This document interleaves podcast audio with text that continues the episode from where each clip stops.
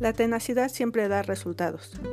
Es de lo que habla la lectura compilada por Antonio Razo, que lleva como título La ranita sorda. Yo soy Rosa María Navarro y te doy la bienvenida a Sepia Gestal.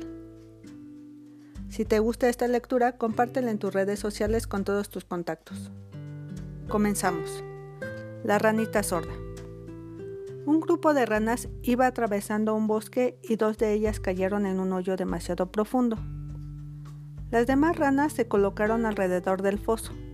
Cuando vieron que este era muy profundo, les dijeron a las dos ranas que era poco menos que imposible que pudieran salir.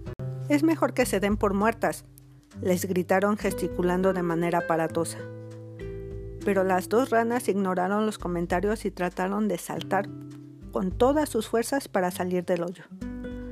Las demás ranas insistieron en decirles que dejaran de esforzarse, que se detuvieran y que se dieran por muertas. Finalmente, una de las ranas hizo caso a lo que las otras ranas estaban gritándoles y se dio por vencida. Se dejó caer al suelo y murió. Pero la otra rana continuó saltando tan fuerte y tan alto como pudo. Nuevamente el grupo de ranas le gritó, es inútil, ya no sufras más. Deja de intentar salir.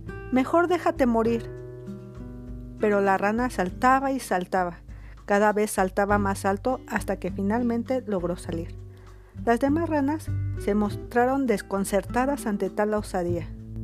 Pero verán, la realidad era otra, pues esta rana era sorda, por lo que le era imposible escuchar la insistente petición que le hacían las demás ranas.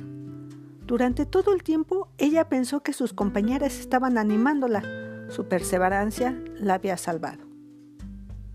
Recuerda, no se requiere ser sordo para bloquear los mensajes negativos. Basta cerrar los oídos de nuestra mente. Hasta aquí nuestra historia de hoy. Me despido, te mando un gran abrazo. Cuídate mucho y te espero la próxima. Te invito a buscar y seguir Sepia Gestal en las redes sociales. Si necesitas orientación, asesoría o psicoterapia, comunícate al 55 85 81 42 75.